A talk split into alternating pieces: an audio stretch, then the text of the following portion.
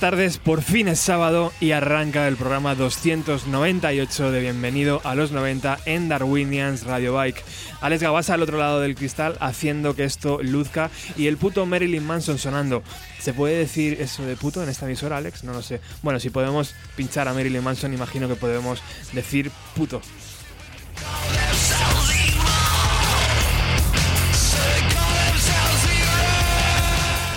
Heaven Upside Down, algo así como El cielo del revés. Es el nuevo trabajo que se publicará el próximo 6 de octubre, pero que ya lo puedes disfrutar aquí en Darwinians Radio Bike.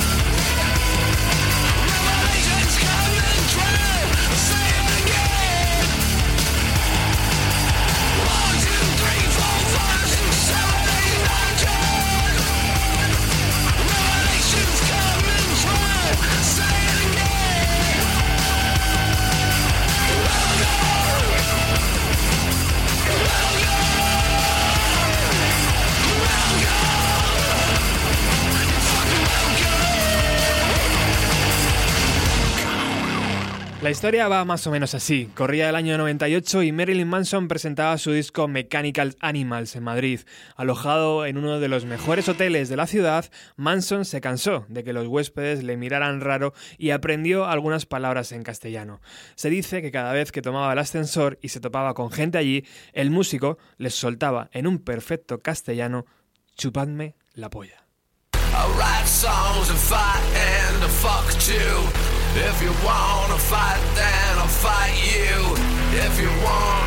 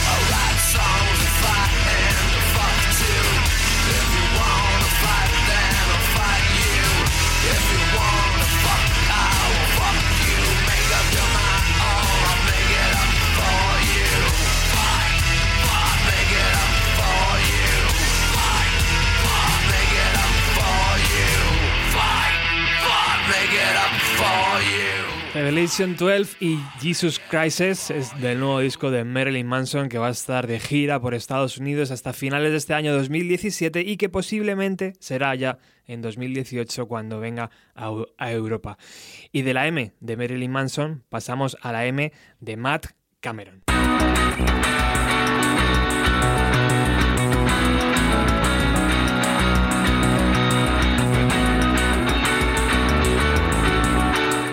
Una de las voces autorizadas, una de las voces más autorizadas del movimiento musical en Seattle, lejos de querer emular la carrera de Dave Roll con sus Foo Fighters, eh, eh, Matt Cameron, perdón, hace, eh, saca este disco como casi un capricho, ¿no? Se llama Kate Weller y es un disco que no revolucionará la industria, pero que nos hará pasar un buen rato.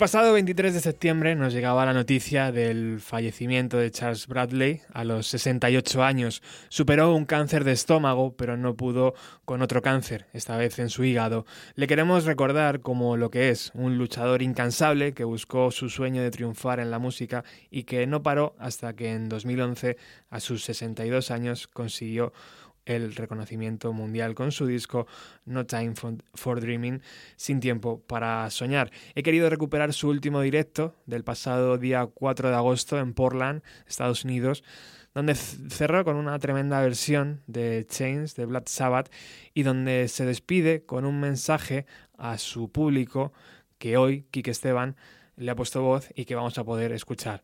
Hasta siempre, amigo.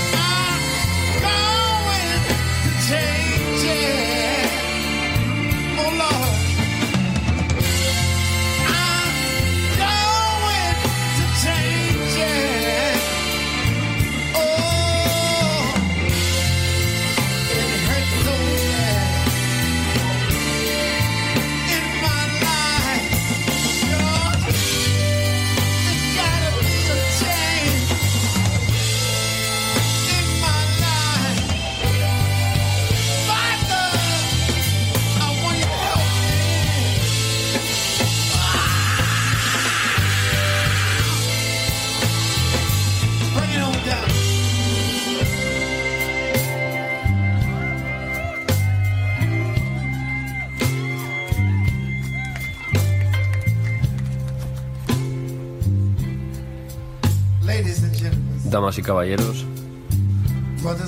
hermanas y hermanos, seáis quienes seáis, estamos todos sobre este bello planeta Tierra.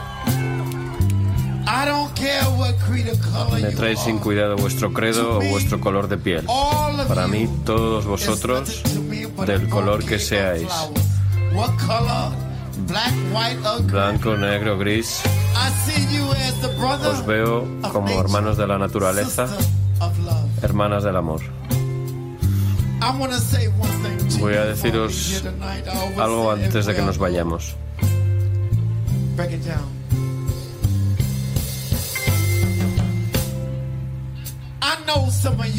Sé que algunos de vosotros sois no creyentes, algunos sois creyentes, protestantes, testigos de Jehová, católicos, budistas. me parece perfecto, because I know one thing. porque yo sé algo. Sé que cada uno de vosotros tiene un corazón y que en cada corazón, lo creáis o no, es donde vive el Señor, dentro de vosotros y dentro del mundo. Así que hermanas y hermanos, si pudiéramos acabar con este odio racial, tendríamos un planeta mejor.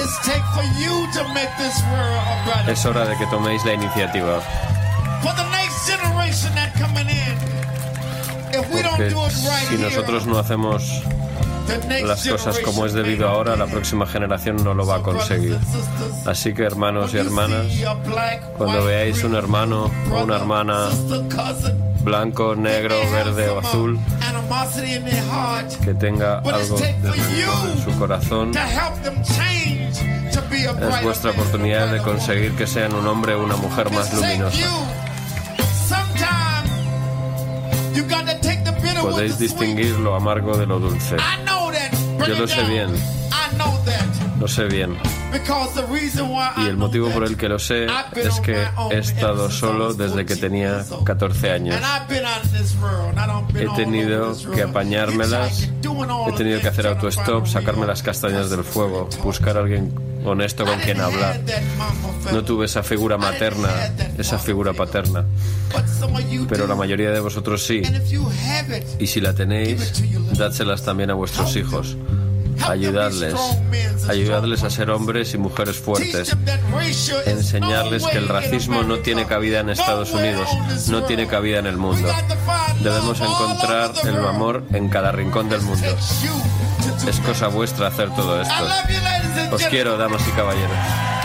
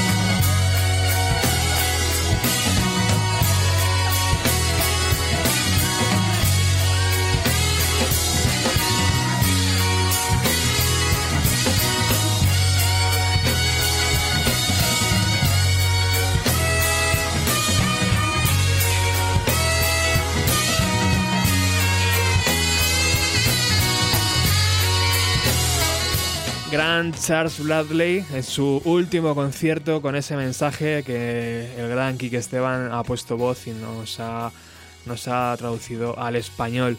Una pena, pero por lo menos ha visto cumplido su sueño.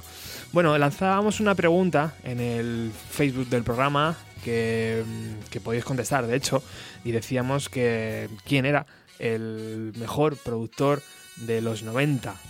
Eh, pues el mejor productor de los 90, según vosotros, eh, por ejemplo, es eh, Iván Gondo decía que Andy Wallace y Terry Date, Abel Guzmán decía Albini, O'Brien y Wallace, Iván Navarro decía Flood, Alan Mulder, Lou Giordano, Brendan O'Brien y Trent Rednor, Jan Moreno decía Buzz Big, Fernando Ojeda decía Nigel Goldrich y Trent Rednor, Ramsés Martínez decía Steve Albini, Álvaro Pereira decía Bats Big otra vez, José Luis Peña eh, Bats Big y Flot, eh, Jonathan Rincón, Lanois, Eno y Flot, y Javier Fernández eh, decía Rick Rubin, Edu Cornejo también decía Paco Loco, aquí dentro de nuestras fronteras. Y Roy Batty también decía Norman Cook y William Orbit. Y por último, el último que he apuntado, no sé si hay alguno en tiempo real, alguno más. Soy JK, L. Salas, decía Jack Endino con los medios de Rick Rubin. Bueno, pues la pregunta de esta semana es esa. ¿Quién es el mejor productor de los 90? Gente como Manuel Cabezalí, Balina, Felipe Couselo, Zaka de la banda Prozac y el gran Juanjo de Palafols, tierra amada y querida por este programa, nos han dicho cuáles son los suyos. Bueno, es un poco así, ¿no? Decir el mejor, pero, pero bueno, yo sí que tengo un favorito personal, que es Butch Big. Lo que hizo este señor en los 90 era como muy, muy adelantado para su tiempo, porque tenía como un sonido como súper potente, limpio y pulido a la vez. Todo ello en una época que no nos olvidemos que no había los medios digitales que tenemos ahora para, para hacer eso, ¿no? Ejemplos de discos de Butch Big que me flipan y que, y que creo que, que, suenan muy bien y que siguen sonando muy bien a día de hoy, cosa que no se puede decir de, de otros muchos discos de los 90, serían Simon's Dream de Smashing Pumpkins, o Nevermind de Nirvana. También Dirty de Sonic Youth, que es verdad que es un poco raro a nivel de sonido dentro de su carrera, pero a mí la verdad que ese disco me flipa. Y por supuesto, claro, su, su propia banda Garbage, que también pues en aquella época sonaba como muy el futuro, ¿no? Y un poco yo creo que sigue pasando. O sea, yo todavía a día de hoy escucho Simon's Dream y pienso que suena de putísima madre y que ha envejecido muy bien en muchos aspectos. Sobre todo si, por ejemplo, comparamos con producciones de la época. Por ejemplo, comparamos Nevermind con Ten de Pearl Jam y hostia, no hay color. O sea, Ten suena como, a mí me suena como una maqueta, ¿no? Medio bien grabada o, o mal grabada, aunque es verdad que tiene temazos, pero, pero la producción en sí creo que es, que es mucho más floja, ¿no? Y ha envejecido mucho peor. Prueba de ello es que de hecho Pearl Jam sacaron una reedición de Ten remezclado, de lo cual se deduce que no quedaron muy contentos. Si tuviera que elegir una canción de una producción de Batch Big, para mí sería Hammer de Smashing Pumpkins. Contiene mucho de todo esto que estoy diciendo, tiene como una manera de hacer caña muy, muy peculiar, esta pared de guitarras, y luego también tiene muchísima dinámica y partes como muy, muy bonitas y oníricas. Y no olvidarnos, insisto, en cómo suena eso teniendo en cuenta que en la época la mayor parte de los medios eran analógicos, es decir, que todavía no, no se había eh, implementado a, a, nivel grande la, la, grabación digital y es que suena, suena perfecto, vaya.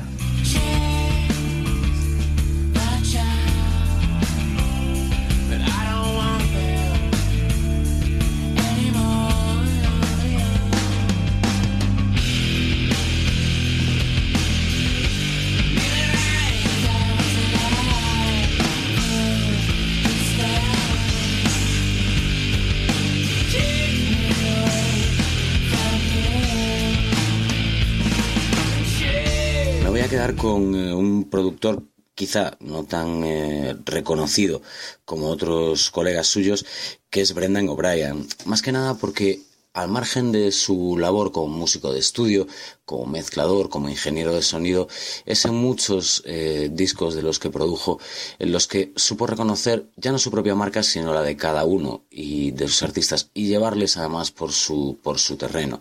Por ejemplo, desde el año 90 en el que sale el Shake Your Money Maker de los, eh, de los Black Crowes, eh, fue, digamos, fogueándose en diferentes ámbitos y con diferentes artistas.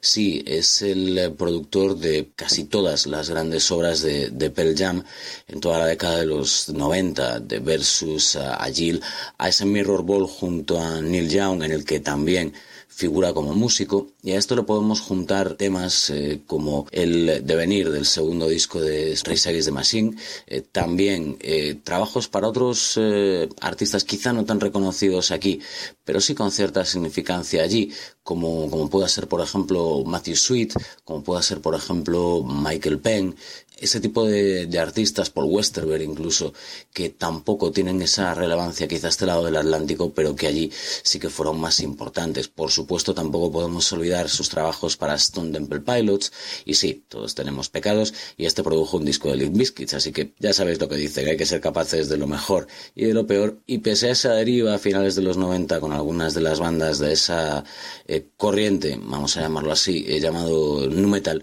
siempre eh, siguió alternando con otras cosas muy importantes. De hecho, cerró la década con un disco que ya saldría en el 2000, como es el Bachelor Number 2 de, de, Amy Mann, que es eh, una artista maravillosa y aquí hace una, una producción, eh, O'Brien, la verdad es que muy, muy reconocible.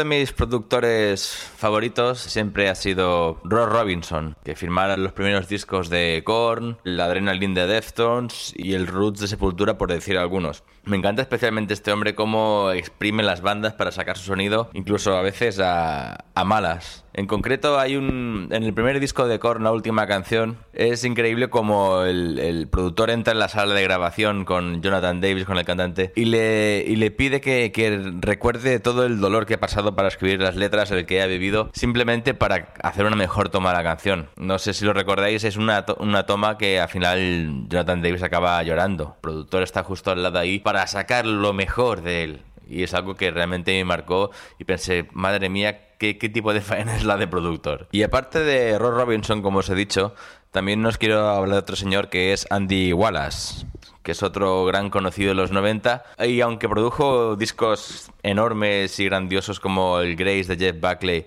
y el King for a Day de, de Fey No More, su principal labor ha sido el de mixer el de mezclar discos, que aunque no lo parezca es una faena tan importante o más que el de productor. En este caso sabemos que ha mezclado discos como el Nevermind, el primer disco de Res Against the Machine, el Roots de Sepultura, casualmente Ross Robinson eh, lo produció y Andy Wallace lo eh, mezcló. Otros grandes discos que ha hecho, por ejemplo, es el, el Nothing is to Lose de Foo Fighters o el primer disco de At the Drive-In. Esto solo hablando de los 90. Después, si esclavamos un poco más, en los, dos, en los 2000 ya ha mezclado cosas de System of a Down, de Slipknot. Y para mí, ver ese hombre en, la contraportada de, un CD siempre significa que aquello va a sonar increíblemente bien. Y la canción que voy a elegir es una canción producida por Robinson, del segundo disco de Korn Life is Peachy. Y creo sinceramente que después de, de Nirvana es el grupo que más me zarandeó la cabeza en los 90. Sobre todo con el sonido este oscuro y claustrofóbico que tenía.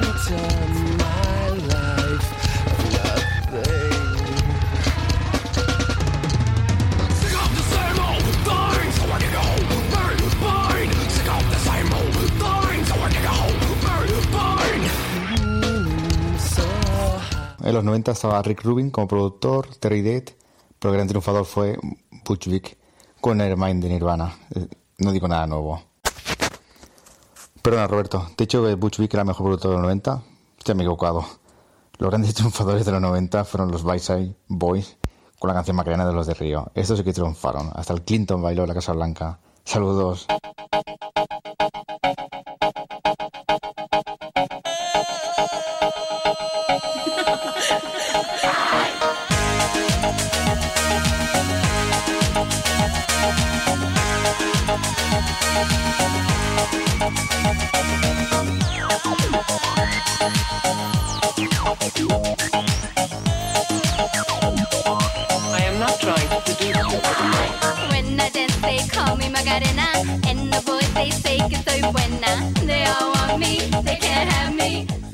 Manuel Cabezalí de Balina, Felipe Couselo, Zaca de la banda Prozac, una de mis favoritas, y el gran Juanjo de Palafols. Ah, Nos han dado su opinión respecto a quién es el mejor productor de los 90, junto con vuestras opiniones que hemos leído en el Facebook. Y por cierto, hablando de la Macarena, ¿recordáis aquel grupo llamado Brujería, formado por miembros de Fear Factory, Fate No More, Napalm Death y Dead Kennedy? Pues venga, vamos a escucharlo, ¿no?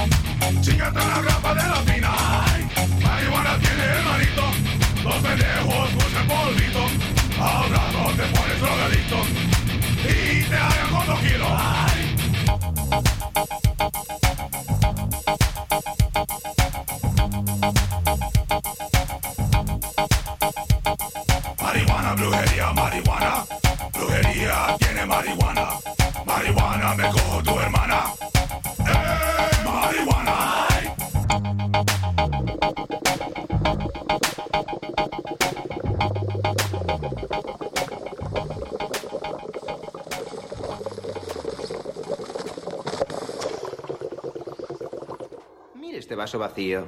Aquí está tranquilo, sereno, aburrido. Pero si se... destruye... ¿eh? Fíjese en las maquinitas tan ocupadas. Mire cómo todas son útiles. Oh, qué precioso ballet, tan lleno de forma y color. Bien, piensa en toda esa gente que las ha creado. Técnicos, ingenieros, cientos de personas que podrán dar de comer a sus hijos esta noche para que crezcan grandes y fuertes y puedan tener sus propios hijitos y así sucesivamente, sumándose de ese modo a la gran cadena de la vida. Agua. Comida. ¿Lo ve, padre? Provocando una pequeña destrucción. Una cereza. Estoy fomentando la vida. En realidad, estamos en el mismo negocio. Salud. ¿Y eh, ella es? Lilu Dallas Multipase. Sí, Multipase. Lilu, eh, multipase, ya sabe lo que es un multipase. Lilu Dallas, mi mujer, somos recién casados, la he conocido hoy. Ya sabe lo que es eso, topamos casualmente y empezaron a saltar chispas. Ya Multipase. sabe lo que es un multipase. En fin, nos queremos. Disculpe, señor. El Consejo está preocupado por el calentamiento económico. Se preguntaban si sería posible despedir a unos 500.000. He pensado que quizá de alguna compañía pequeña que nadie advertiría, como una de las compañías de taxis. Despide a un millón. Pero con 500.000. eh, ya. eh. Un millón. Bien, señor. Siento haberle molestado.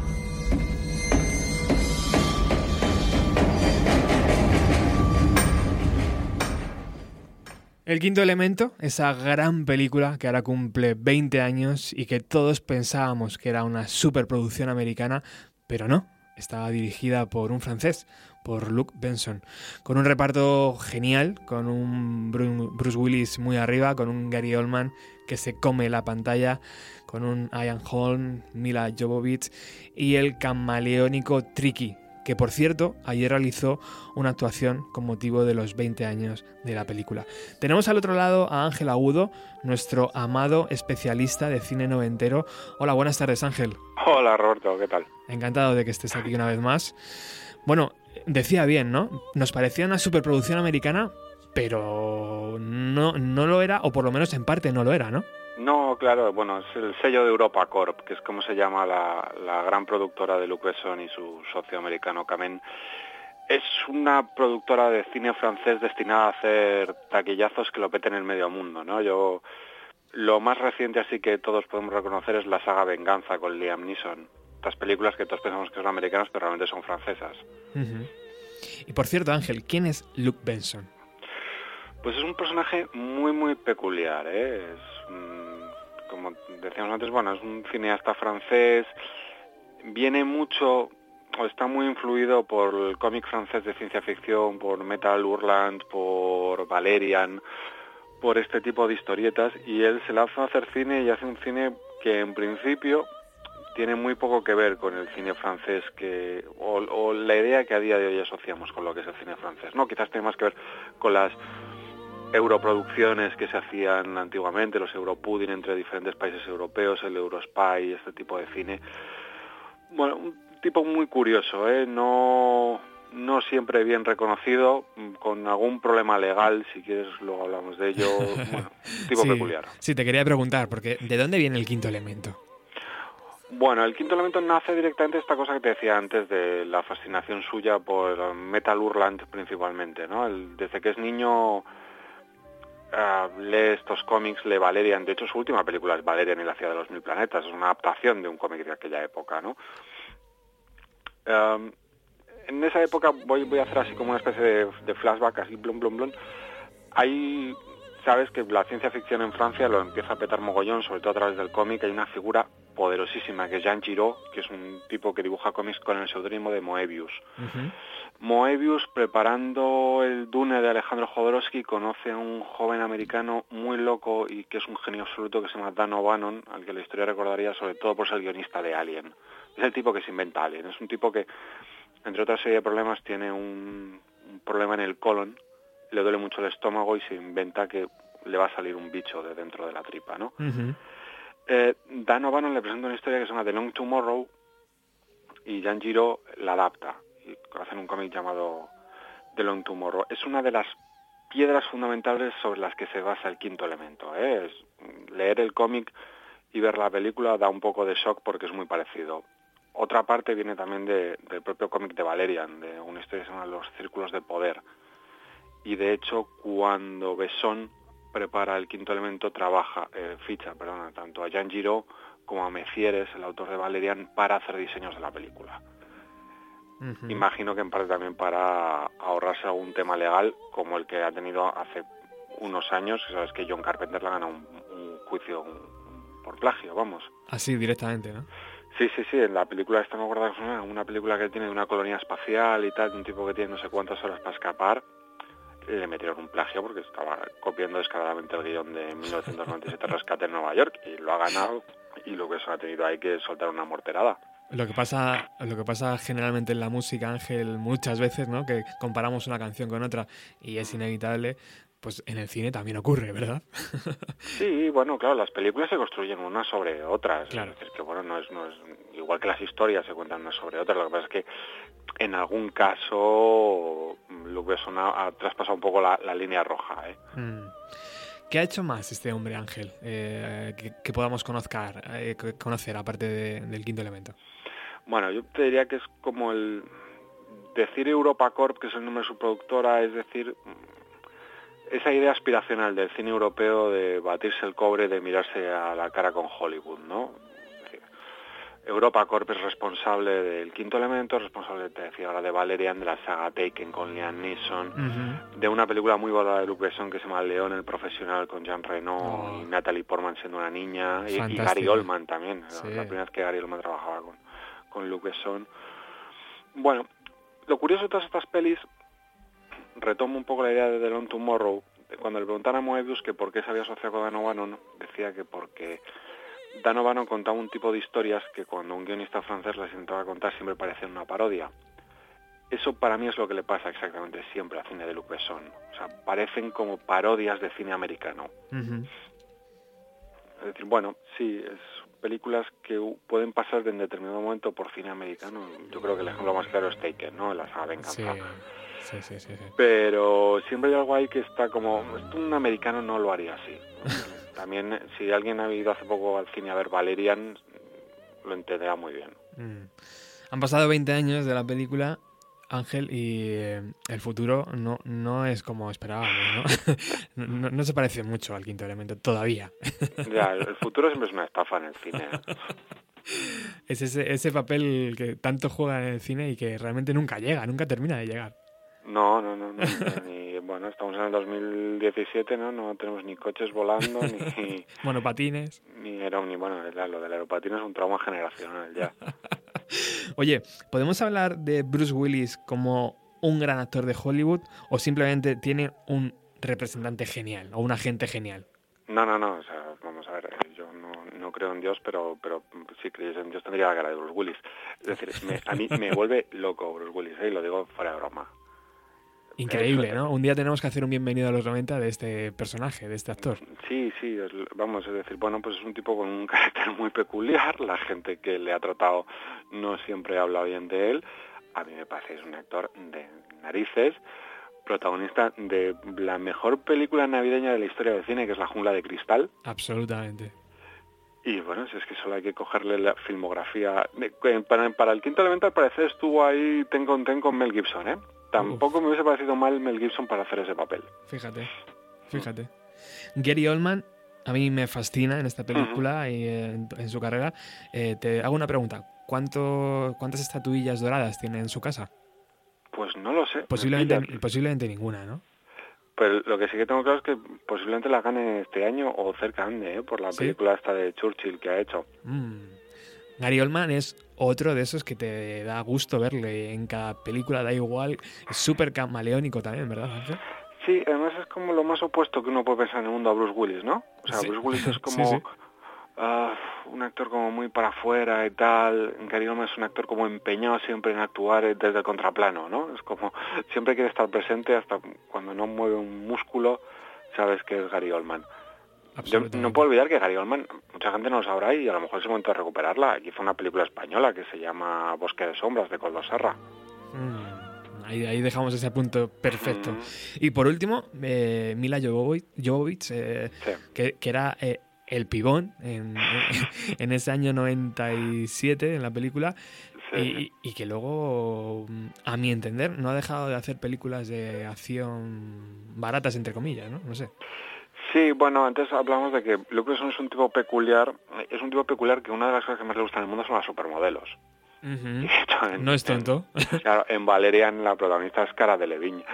Eh, sí, bueno, pues él se sacó a esta chica ucraniana, ¿no? Le dio un papel en el quinto elemento, la convirtió en su mujer, la intentó elevar a los altares del cine con una adaptación de Juana de Arco, que no sé si recuerdas, que era una locura. Sí.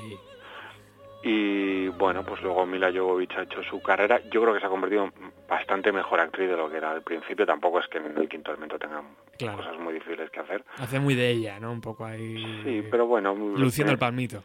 Claro, tiene la saga Resident Evil, que bueno, que Sí. es una cosa muy digna, sobre todo las primer- la primera entrega. Sí, sí, sí, sí. Ha sabido envejecer, es verdad. Bueno, Ángel, pues te- eh, muchísimas gracias por este apunte sobre el quinto elemento que cumple 20 años. Eh, tengo muchísimas ganas de que estés aquí ya en la emisora. Cuando quieras. Y, y te voy a despedir con la banda sonora que estábamos escuchando de fondo en un momento clave de la película, que es cuando aparece la diva. eh, que todos nos quedamos flipados cuando empieza a cantar. La banda sonora está compuesta por Eric Serra, es muy, es muy recomendable, la hemos estado escuchando de fondo mientras hablábamos con Ángel, pero sin duda ese momento donde la diva con esa diva futurística, ¿no, Ángel? Con esas coletas, esas, esa color azul tan bonito, se pone a cantar y se nos queda la cara como, wow. Figura que casi vuelve a aparecer en la última peli, ¿eh? De- si la has visto, hace Rihanna, hace un papel muy parecido. Sí, guau. Pues muchísimas eh, gracias, Ángel. Te esperamos por aquí pronto para hablar de cine de los años Cuando queráis. 90, amigo. Un abrazo. Chao.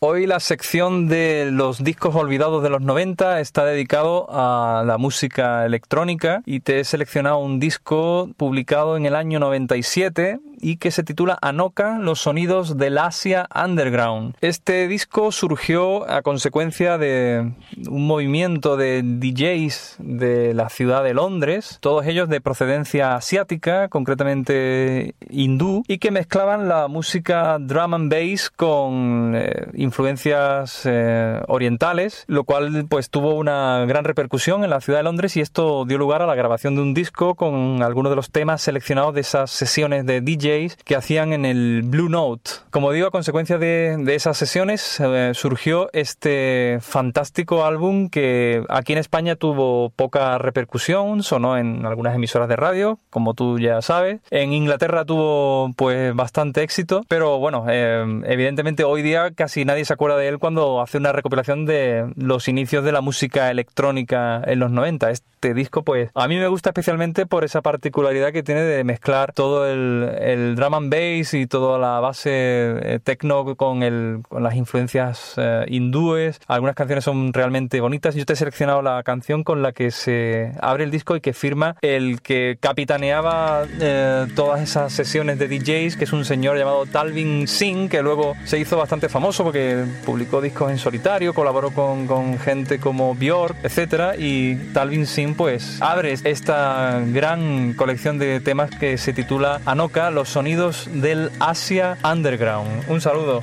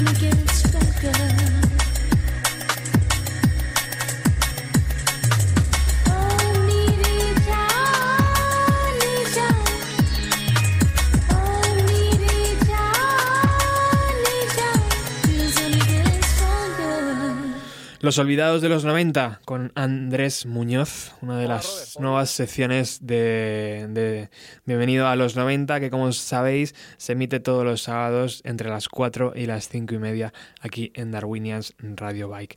Bueno, lo anunciábamos a través del Facebook del programa, el nuevo disco de Noel Gallagher llega el título de Who Built the Moon, quien construyó eh, la luna y saldrá a la venta el próximo 24 de noviembre. Suena así.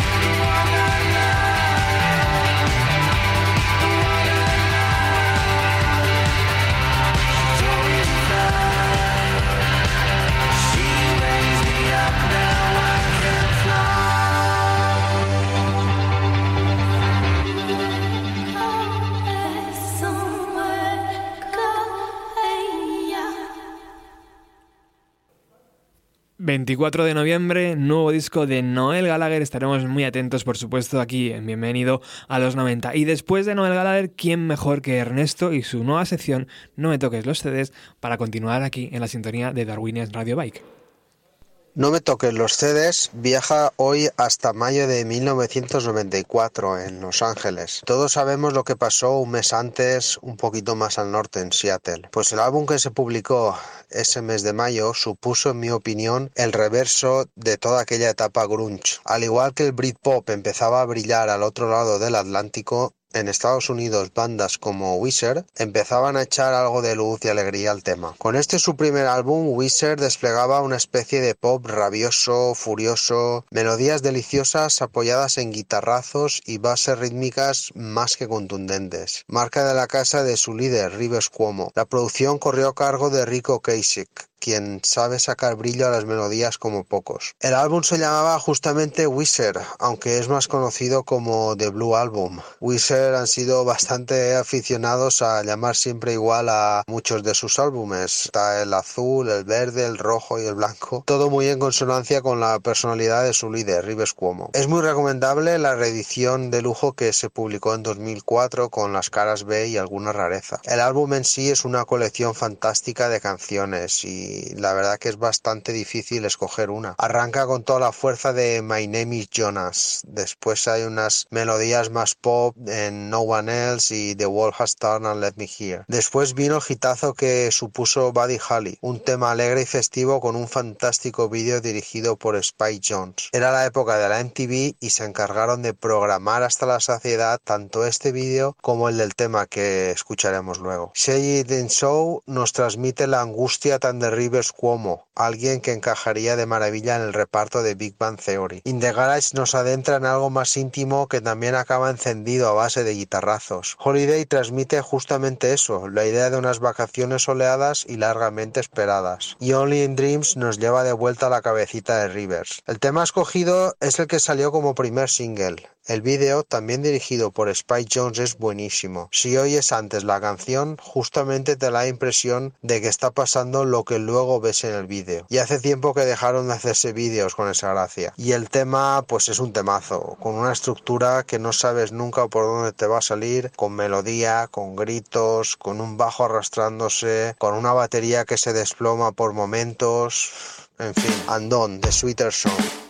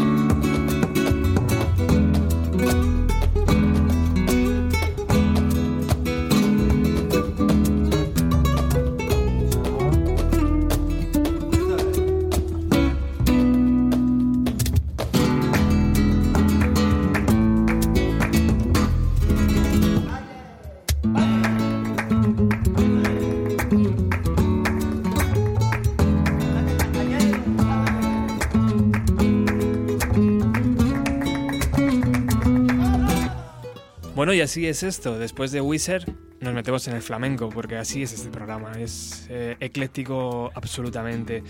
Y también es así, tres programas en esta nueva aventura y tres secciones diferentes. Eso quiere decir que cada vez yo voy a estar menos aquí y cada vez más gente va a estar haciendo radio. Yo vengo, trinco la pasta y ya está. Bueno, ha venido Miriam. Hola Miriam. Hola. Y ha venido acompañada, muy bien acompañada, de Paco Soto, que ya está sonando de fondo, y que Miriam, una vez al mes por lo menos, Sí, por lo menos. Mi- Vamos- vamos os te doy mi palabra. vamos a intentarlo. Miriam va a traer siempre a, a un músico para hacer su sección. Y Claro. le va a hacer una entrevista y mm, cuando se lo propuse me dijo, el primero que va, que va a ir va a ser Paco Soto. ¿Por qué? Sí. Pues porque es alguien muy especial para mí. ¿Sí? Quiero decir, es alguien que conozco de hace mucho tiempo y alguien al que he seguido y ver que alguien logra su sueño, ¿no? Tanto como persona, que, bueno, que le conozco, y como artista. Y es como, para mí era súper bonito, de verdad. Eh, además fue, mm, quiero abrir con él. Paco, buenas tardes. Muy buenas tardes. Muchísimas gracias por venir al programa. A vosotros, hombre, por invitarme. Es un placer verte afinar esa guitarra.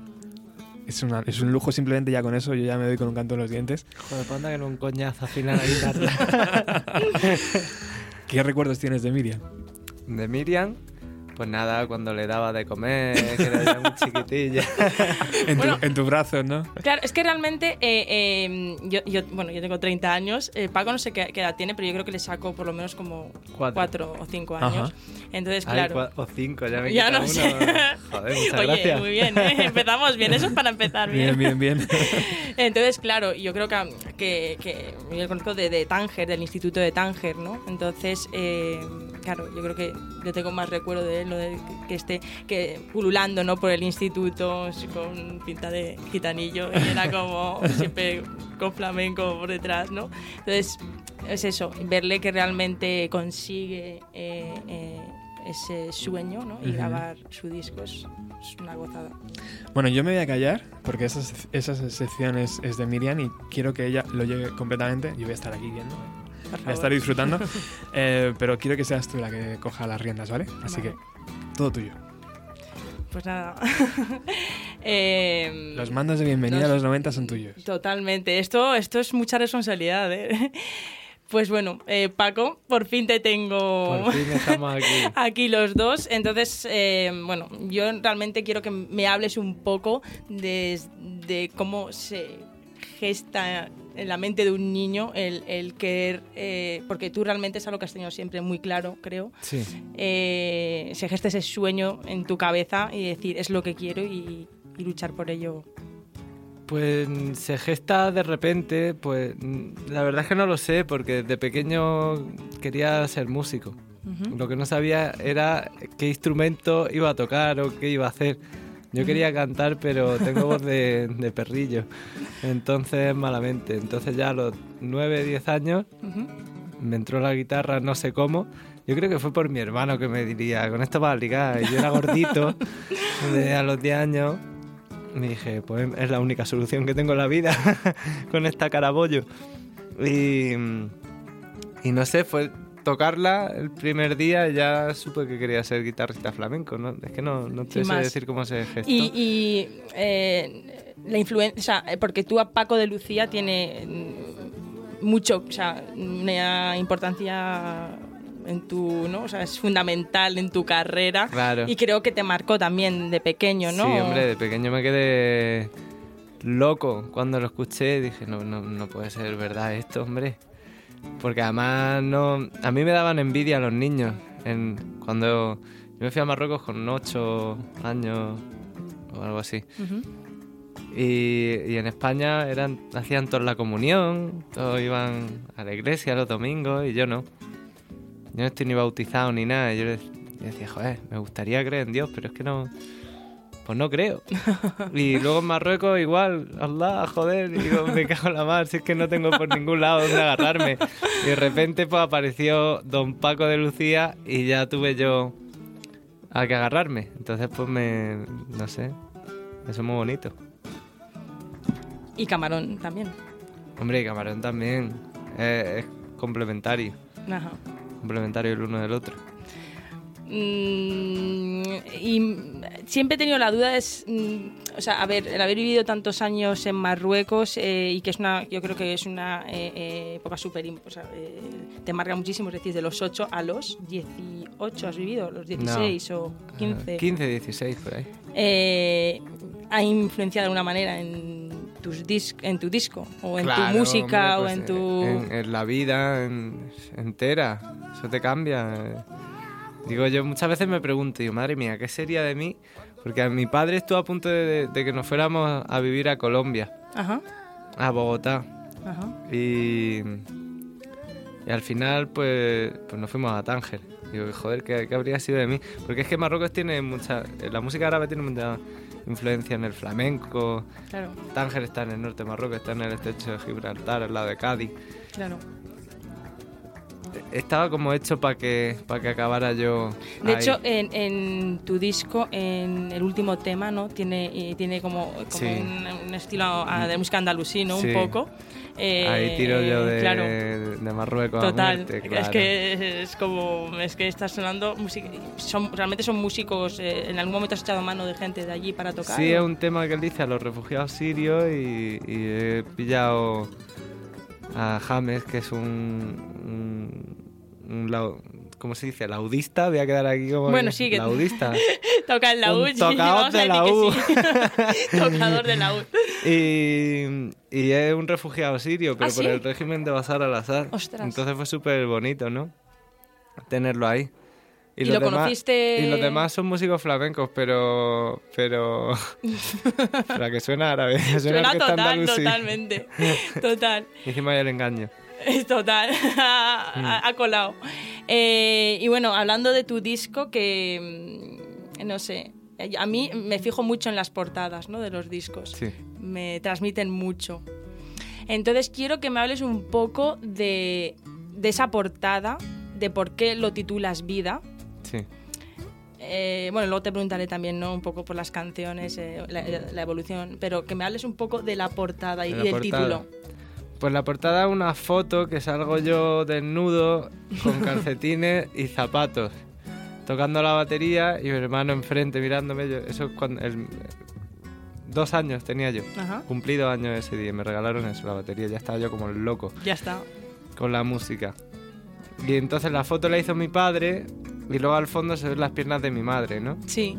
Entonces, no sé, era como... Joder, si le voy a poner vida a un disco...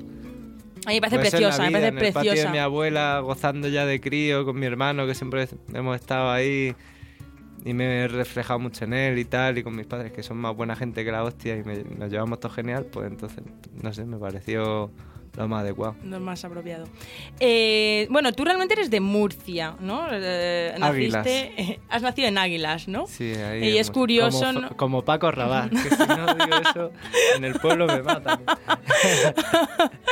Eh, ¿no? Un artista flamenco, ¿no? Pues es decir, es curioso, o sea, yo lo pienso muchas veces, es decir, nacer en Águilas, irte a Marruecos, ¿no? Y al final que, que, que, que, que, te vean y digan, este tío es, ¿no? es de Granada, no, no tiene nada que... Porque tampoco tienes un acento muy murciano, ¿no? Muy No, claro, yo qué sé, es que Es curioso. tampoco he vivido tanto claro. allí para que se me pegue y mis padres también tienen un acento un poco extraño. Entonces, no sé, entre un poquillo, un poquillo de pequeño que lo estás definiendo, ya te vas a Marruecos que ahí se habla de otra manera y hay otro De acento. hecho, tú hablas y- marroquí. Más o menos. ¿Tienes que hablar bien, sí o no? Yo no, yo, yo no he entendido nada, no vaya a ser que... Em, luego, eh, bueno, siguiéndote a ti, eh, luego volveré a hablar un poco del disco y de, la- de, ¿no? de las canciones. Eh, has vivido en, en- en Nueva York, ¿no? En, en Estados Sí. Unidos, has vivido en Japón también. Bueno, vivir en, Nue- en Nueva York sí, en Japón estuve cuatro meses. Bueno, Igual que en, en Algo es algo. Santo Domingo, en Ma- México. Pero eso te va allí uno a currar unos meses, pero tampoco... O sea, sí vives porque te ponen una casa y estás ahí cuatro meses, que pero tampoco es vivir, vivir. Sabes que es poquillo tiempo. En Nueva York sí estuve un añito. Me fui de gira cinco días, dije, hostia, esto es genial, y me quedé un año. ¿y qué tal la experiencia? Pua, me encantó. Me y encantó. era- ya Además me- tenías eh, 20. 20 años. 20 años, 21 máximo. Y nada, el primer mes estuve buscando curro. Ujú. Tenía un colega que me dio trabajo vendiendo galletas en un supermercado y dando en eh, up- Upstate New York. ¿Qué pintaba yo ahí ve- vendiendo galletas? Pero dije, ya aquí me quedo y voy a currar tocando. Y al final en un mes encontré curro para un año tocando por allí y, y me quedé tocando ahí súper a gusto. Y bueno, ¿y Japón? Eh, quiero decir, em, la relación de los japoneses con el tema del flamenco, ¿no? Porque ahí hay, ¿no? El- los japoneses con el Son flamenco geniales. lo viven de una manera muy particular, ¿no? Sí, pero con el flamenco y con todo realmente, porque ellos adoptan muchas cosas de la cultura americana, adoptan... adoptan son, son esponjas los japoneses y luego tienen una cultura riquísima, pero tienen la, la, la habilidad de guardar la suya y, y adoptar otras. Ajá. A mí me parecen pueblo de los más increíbles que he visto en la vida. Son Joder, muy- son, son, son la hostia los japoneses, la verdad. Gente curiosa. Gente para estudiarla. Sí, Mm. la verdad es que, que sí. Eh, la verdad es que es como, ya como aportación personal súper importante, ¿no? Eh, que decir, que tienes la edad que tienes y dices, has vivido en tantos sitios, eh, no sé, al final yo creo que el ser humano está hecho de las experiencias, de sus circunstancias y como que, no sé, yo te admiro mucho. Bueno, en general, muchas gracias. entonces. Y volviendo un poco a, a tu disco, el tema, eh, las canciones, ¿no? Eh, cada una es como muy particular. O sea, particular, en el sentido de que cada una tiene como un, un estilo propio. Dentro, siguiendo un poco eh, que, que todas son del Sí, flamenco, o sea- pero eh, es como. eh, Yo cuando las escucho y cuando. Me parece muy curioso también el título de las canciones, que es una sola palabra cada una. Mm. Eh, y que es como una especie de un viaje de, de la, de la vida, ¿no? Eh, Como se titula el, el disco. Sí, empieza con vida y acaba en muerte. Entonces, estaba en México, tuve un accidente de coche del copón, eh, que salí vivo de milagro y dije, hostia, tío, eh, lleva cuidado porque se te acaba esto en dos segundos. Graba un disco porque si no, solo vas a dejar deuda y, y malas canciones grabadas con el Mac o con el móvil. Entonces, pues me puse a grabar el disco del tirón con lo que tenía y la mayoría de hecho fue una vez... Hay ocho temas y creo que cinco ¿Sí? eh, los compuse dos semanas antes de grabar. Eh, Estabas hiper inspirado, ¿no? Quiero decir, de repente. sí. Fue vino- ahora o nunca, ¿no? me vino ahí Todas las este. musas. Y pues quería que fuera vida. Sí. Porque yo eso lo llevo diciendo desde, yo qué sé, desde que tengo 15 años con Ajá. los colegas. Como en vez de brindar y decir salud, digo vida. Ajá. No sé, me sale así. Con un amigo mío, Jaime, empezamos y ya Ha seguido. ha seguido. Y pues quería expresar cada una, esta deseo, Esta nostalgia, esta nostalgia, infancia, claro. infancia, lucha, no sé, son cosas que, que me han pasado y que quería expresarlas de esta manera, ¿no? Un poquillo como si fuera una historia. Y cada una, que cada canción te llevara a, A un- esa, a eso, ¿no? a una atmósfera distinta, ¿no? También, ¿no? Sí. Más que un disco de guitarra que... Que lo transmita, transmita los realmente. palos, rondeñas, bulerías, Claro. tal. Aquí están dentro, pero... Sí. Quería que es fuera muy más por las curioso. sensaciones. Sí. Además que es eso, cada, cada, cada, un- cada tema te transmite el, el título de la, de, de la canción y realmente te lo transmite. O sea, Bueno, yo- a mí por lo lo menos intentado. me llega. Es decir, y esto es una conclusión mía propia, ¿no? Que me pongo a, a darle vueltas a la cabeza. Eh, luego quiero que me hables de- de- del tema vida, Sí. por favor. Eh, sí, me parece Pues bueno, nada, un episodio. este, el tema este se lo compuse a mi médico, que Ujú. estuve enfermo, me, me operó y me salvó la vida y, y se lo compuse, pues nada, nada más salí del hospital, bueno, no podía mover las manos ni nada, tuve que ir aprendiendo poco a poco otra vez y en cuanto pude pillar la guitarra el primer día se lo compuse en 10 minutos del tirón. Y nada, y le hice mucha ilusión, le di el disco y anda mí, nos pusimos los dos ahí a llorar Es que- en la revisión y no veas, un fenómeno. Es que te lo coment bueno, se lo comentaba antes, eh, quiero decir que un género como el flamenco eh, tiene que ser muy sentido, no, no puede. O sea, hay otras canciones que Sí. no, eh, bueno, eh, pero yo creo que un género así, desde Ah, mi punto sí, de vista, sí. tiene que salir de, de- de- o lo sientes o... Yo, además, yo te, te he visto tocar y... eh, macho, es que o lo sientes o lo sientes, Claro. no hay otra cosa. Hombre, en, en la vida en general hay que transmitir. Cuando hablas, cuando haces el amor, cuando cocinas, cuando... No sé. La vida sin transmisión es un- No, no, total. una mierda, ¿no? Sí, sí. Pero en el flamenco al- se nota más, ¿no? Pues, eh, es una música más primitiva. Entonces requiere más de sentimientos primarios, ¿no? Para poder ser entendida. A mí, yo cada vez que iba a un concierto tuyo, la verdad es que... era- Hace tiempo ya que no viene a uno. ¿eh? hace tiempo, hace tiempo, la verdad. No quería que saliese el tema, pero mi, Vamos a ver, Miriam, me cago en la mar. por algún lado. ¿Y el, tema, y, y- y el tema lucha también está relacionado con ese episodio tuyo? ¿O es lucha como concepto en general en la vida? O- Sí, con, con otros. Yo es que he estado, tengo más vidas que un gato. Yo he estado ya varias veces ahí al borde del cataclismo. Y, mm, y nada, esto se lo compuse el de lucha a otra doctora que también me salvó. No, no- no la del accidente en México, ¿no? No, otra, antes. Otra. Eh, y se ríe. Yo ya... y que se llama Mercedes Dufort y trabaja aquí en, eh, en Madrid, en el Hospital Infanta Leonor. Sí. Se llama Infanta Leonor, el hospital, no me acuerdo. Y que un saludo para ella. Y fenomenal. Ese pa' Em, jolín, eh, madre mía. Yo solo sabía de- de- del primer episodio, ¿no? No sé si fue el primero de. de- Fue el primero, fue el primero. ¿no? Esperemos que. Bueno, al final dicen que estas cosas, ¿no? Y, mm, que de los malos momentos, al final uno sale. Para un artista es como, ¿no? Mm, Pura Sí, materia prima para. Pero yo prefiero componer de enamorarme y desenamorarme Ya, hombre, está claro. que estas está cosas. está Pero chujado. bueno, Yo, vamos, siempre que te veo, digo, este tío vive, vive, vive de puta madre. está hecho un, un crack. No es que es verdad, es, eh, es verdad. Eh, y bueno, eh, por aquí, es decir, has estado este verano, me has comentado antes, eh, por la playita, eh, ahora que estás por Madrid, vas Sí, a... este verano estáis por Cádiz, por Almería. Muy guay, la verdad, tocando por allí, genial. Y ahora pues... Pues mira, mañana estoy en el Café Berlín Ajá. con Juana Bichuela Nieto, Ujú. que presenta su segundo disco allí. Voy a ir a tocar un par de temas con él. Con... Vienen los Morentes, viene, yo qué sé, viene un montón de gente mañana. Eh, luego a partir de... mm, De mañana también, pero empieza antes, esto es a las 11 y, y luego antes tengo dos semanas en el Cardamomo Ajá. y luego pues tenemos en octubre dos o tres fechas con un cuarteto de jazz que tenemos ahora con Enriquito, Bandolero, Pablo Martín Caminero, Aquí eh, Javier Colina. en Madrid, vamos, que estás o eh, sea, a con, full. con- con Gloria Bendy, aquí en el Hace Recoletos, en el Berlín, en festivales y tal. Luego a, O sea, tienes colaboración, a- además de tocar a con... Murcia a presentar el disco. Ah, ¿no lo has presentado todavía en Murcia? No, lo voy a presentar en Pero Yecla bueno, y el Paco. 8 de noviembre, el 22 de diciembre en Águilas, que es mi pueblo, por Sí. fin.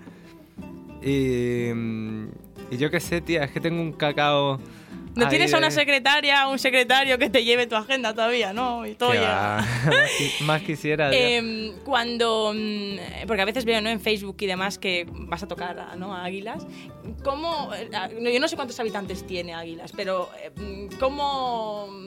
¿Cómo. Es decir, cada vez que hay un concierto tuyo, tú sientes. O sea, ese calor. eh, Sí, pero en Águilas he tocado muy poco, la verdad, he tocado tres veces solo. Ajá.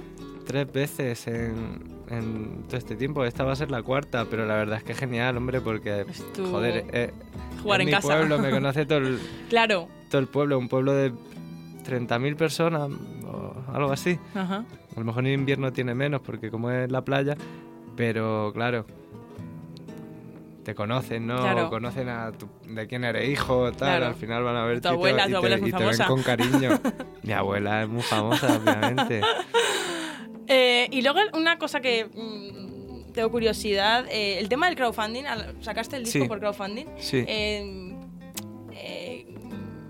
el esfuerzo que supuso un poco, háblame de si realmente viste realmente apoyo, cómo... Sí, joder, yo me quedé impresionado de la gente que de repente sale y con ganas de, de ayudarte y de apoyarte. Yo, de hecho, saqué más dinero del que yo pedía en el crowdfunding. que me quedé flipando. Y, mm, y no sé, mucha solidaridad, mucho, yo qué sé, mu- mucho buen rollo. Y gente de, de todos lados que decía yo, hostia, ahora tengo que mandarle los discos digo, a Noruega, a- aquí, a tal, cual. ¿de dónde ha salido Maldita la hora en la que hice el crowdfunding. Increíble, la verdad. A mí me da cosa hacerlo. Tener que poner, venga, colabora, ayúdame. Es como, venga, dame dinerico, tío, déjame 20 euros. No, pero yo creo que es a una manera cosa, a día de pero, hoy que... pero joder, es que hay que adaptarse a los tiempos. Total. Intentaré que el segundo, eh, que ya lo tengo en mente, Eso, ya me has quitado la pregunta, ya, Ya. me la has robado. este parece que no voy a tener que hacer crowdfunding, pero vamos a ver. ¿Crees que no? Parece Está- que no, me, la me han dicho por ahí, manda alguna ofertilla atada, por ¿no? ahí para n- no tener que hacerlo. Para el tercero ya Este sí. Paco, Vamos con los impares, con los este impares. Paco. Bueno, y yo quería, eh, bueno, me hace gracia porque voy a decir a- que vuelva a entrar en la antena Roberto. me hace gracia que comentaras que creías que, que- que Paco era un, un señor mayor, ¿no? y cuando le has Sí. visto te has sorprendido. Porque, como sabes, yo escucho mucho Radio Utopía y hay un programa de flamenco que no recuerdo su nombre, pero siempre hablan de Paco Soto. Y yo decía, joder, este tiene que tener ya 80 años, ¿sabes? Ese hombre. y el otro día cuando dijiste, no, voy a ir con Paco, digo, hostia. Es que me cuido, me cuido mucho. Y ya me meto y digo, pero si es súper joven. O sea que fíjate, sí. Sí. Ha sido una sorpresa y, y estoy deseando que toque. Pues nada, yo creo que deleítanos, por favor. De hecho, vamos a- esto, es, esto es un lujo, ¿eh? De Esto hecho, es vamos a cerrar lujo. el programa así, con la canción suya. Vamos a bajar la, la música, Alex, cuando, cuando quieras. Y, y nos despedimos así. O sea que, Miriam, has venido, He acom- venido. acompañada por Paco, que es una pasada tenerla aquí hoy. Es un honor, es un honor, y, y, Paco, gracias por venir. Nada, gracias. Y por a esta charla tan amena con, con Miriam, que ha sido súper divertida. Y, y nos despedimos con él, ¿no? Venga, Directamente nos despedimos tocando. con él, tocando, a lo grande. A lo grande, sí señora. Pongo esto- Volvemos el próximo... No te preocupes, que ahora, ahora, ahora con- mm, metemos los micros perfectamente. Volvemos el próximo sábado con más música de los años 90. Dejamos ahí a Paco preparando su guitarra y disfrutando.